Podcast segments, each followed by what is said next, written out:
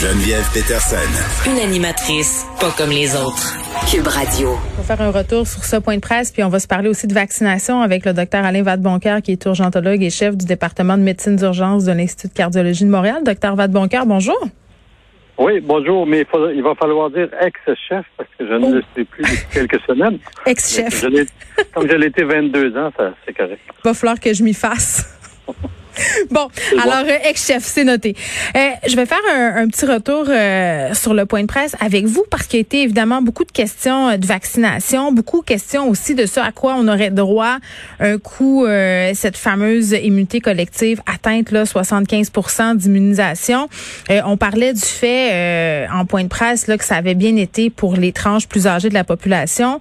On espérait que ça aille aussi bien pour les plus jeunes. Là, on sait que demain les 40-44 ans pourront prendre rendez-vous pour se faire vacciner.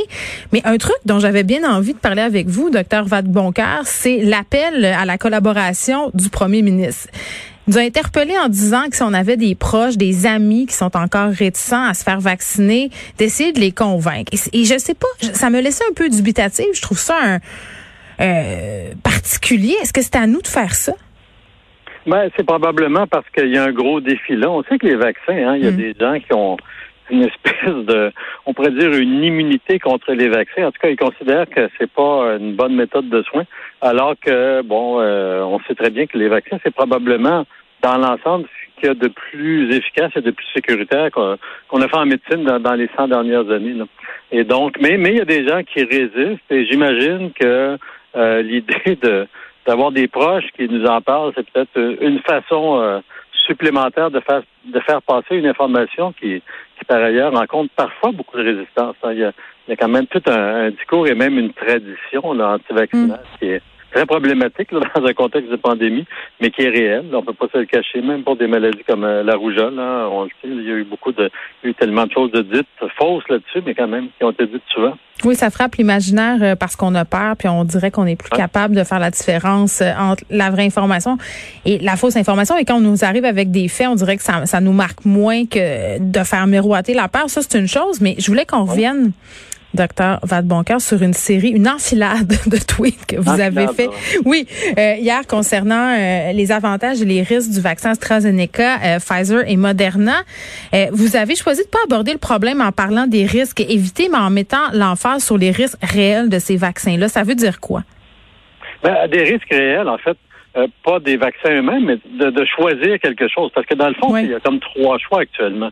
Enfin, il y a eu trois choix dans les dernières semaines. De se faire vacciner maintenant par AstraZeneca, euh, de d'attendre que, que les autres vaccins arrivent. Et, et en fait, euh, ces choix-là, entre guillemets, parce que c'est pas pas toujours des choix, c'est parce qu'on n'a pas vraiment toujours accès à tous les vaccins tout le temps, euh, entraîne des risques différents. Euh, en fait, ce que j'ai voulu faire hier, c'est simplement que je me rends compte que de discuter des risques évitables, éviter qu'il nous arrive ceci, qu'on soit hospitalisé, éviter qu'on une thrombose, c'est assez, euh, c'est pas naturel à réfléchir comme ça. Donc j'ai simplement mis les trois choix en perspective des risques que ça représente euh, dans la réalité. Puis ça, il y a des données assez solides là-dessus. Donc soit d'être vacciné maintenant avec AstraZeneca, sur lesquels il y a quand même des doutes puis des discussions qui ont été faites, mm-hmm. soit d'être vacciné maintenant parce qu'on a accès euh, aux deux autres vaccins ou d'attendre un mois parce qu'on n'a pas encore accès et de comparer ça simplement. Quel est le risque de chaque choix? Puis c'est assez clair. Le risque est beaucoup plus grand d'attendre même un mois seulement là, euh, que d'être vacciné maintenant par AstraZeneca. Ça a été quand même, les modèles sont assez solides là-dessus. C'est ce que j'ai voulu essayer de montrer. Bien, puis ça fonctionne très bien. En même temps, il, reste quand même euh, dans la population une certaine confusion. Puis bon, euh, je pense que c'est dû en partie au fait qu'on a eu beaucoup, beaucoup, beaucoup d'informations depuis le début sur la, la vaccination en tant que telle, sur la COVID, sur les variants, sur la protection. Là, à l'heure où on se parle, parce que la recherche, ça va très, très vite et on apprend sans arrêt de nouvelles données. Euh, est-ce que les vaccins nous protègent contre la COVID? Est-ce qu'ils nous protègent contre, je sais pas moi, euh, les hospitalisations? Est-ce que ça réduit nos chances?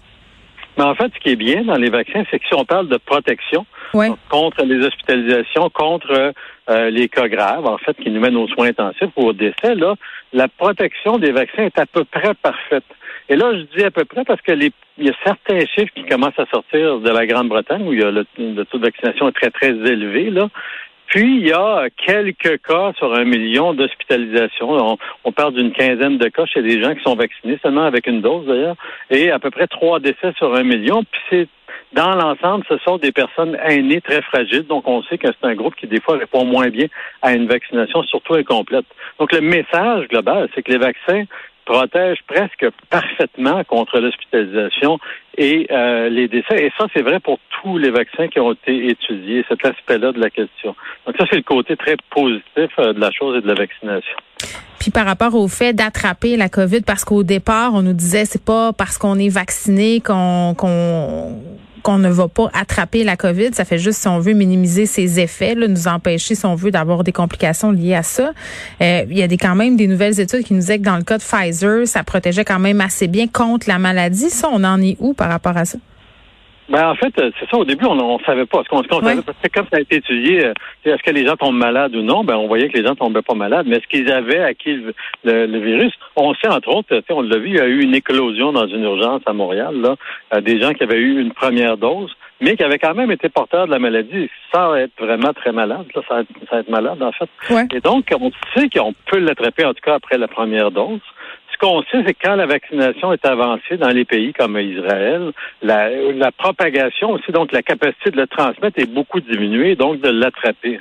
Ce qui veut dire qu'effectivement, ça nous protège avant tout contre les formes très graves, mais aussi contre la maladie, puis certainement contre la propagation quand il y a un nombre suffisant de personnes qui sont qui sont vaccinées. donc c'est le but euh, des vaccins. Là. Ça, ça, ça fonctionne, puis c'est comme n'importe quel vaccin pour n'importe quelle maladie. c'est pour ça que le Christian Dubé nous dit que si on va de l'avant avec ce fameux passeport vaccinal, ce sera évidemment au bout de deux doses, même si la première dose nous confère quand même une bonne immunité. C'est ce que je comprends? Oui, oui. ben ça protège euh, au moins au moins passablement bien, puis ça protège certainement très bien contre l'hospitalisation puis les formes, euh, mm. puis les décès. Ça, c'est, c'est quand même le premier but d'un vaccin, c'est de sauver des vies. Là, oui, ben bien sûr. Puis euh, l'objectif aussi qu'on essaie de voir, c'est le retour à la normale, parce que, tu sais, bien égoïstement, oui, on, on, veut, on veut pas être malade, on veut pas que les gens meurent, mais il y a toute cette idée de normalité, là, de quoi, de quoi sera fait notre été. est-ce qu'on est, est-ce qu'on est dans le déni, parce que vraiment les avis sont partagés, le docteur Vadeboncoeur. D'un côté, on a des experts qui disent bon ben puis même Monsieur Legault là qui nous fait miroiter un été relativement normal, euh, qui nous dit bon ben faites-vous vacciner à un moment donné, on va rouvrir certaines affaires. Et il y a d'autres personnes qui disent oh faudrait pas aller trop vite.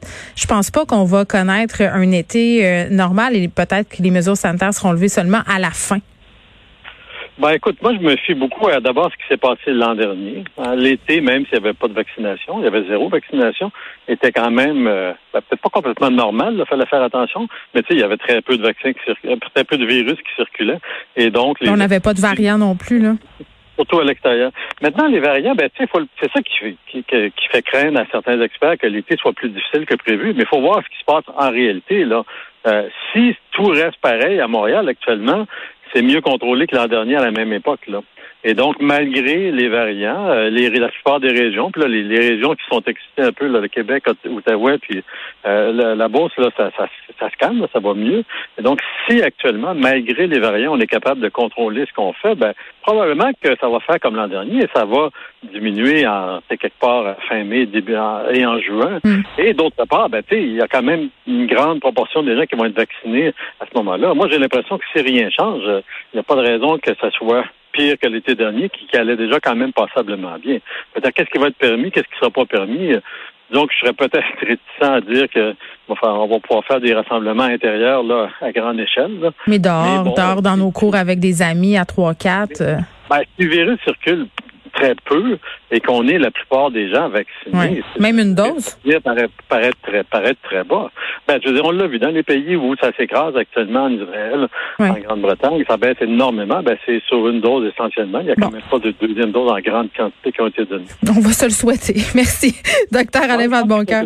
Oui, urgentologue et ex-chef du département de médecine d'urgence de l'Institut de cardiologie de Montréal. Merci de nous avoir parlé.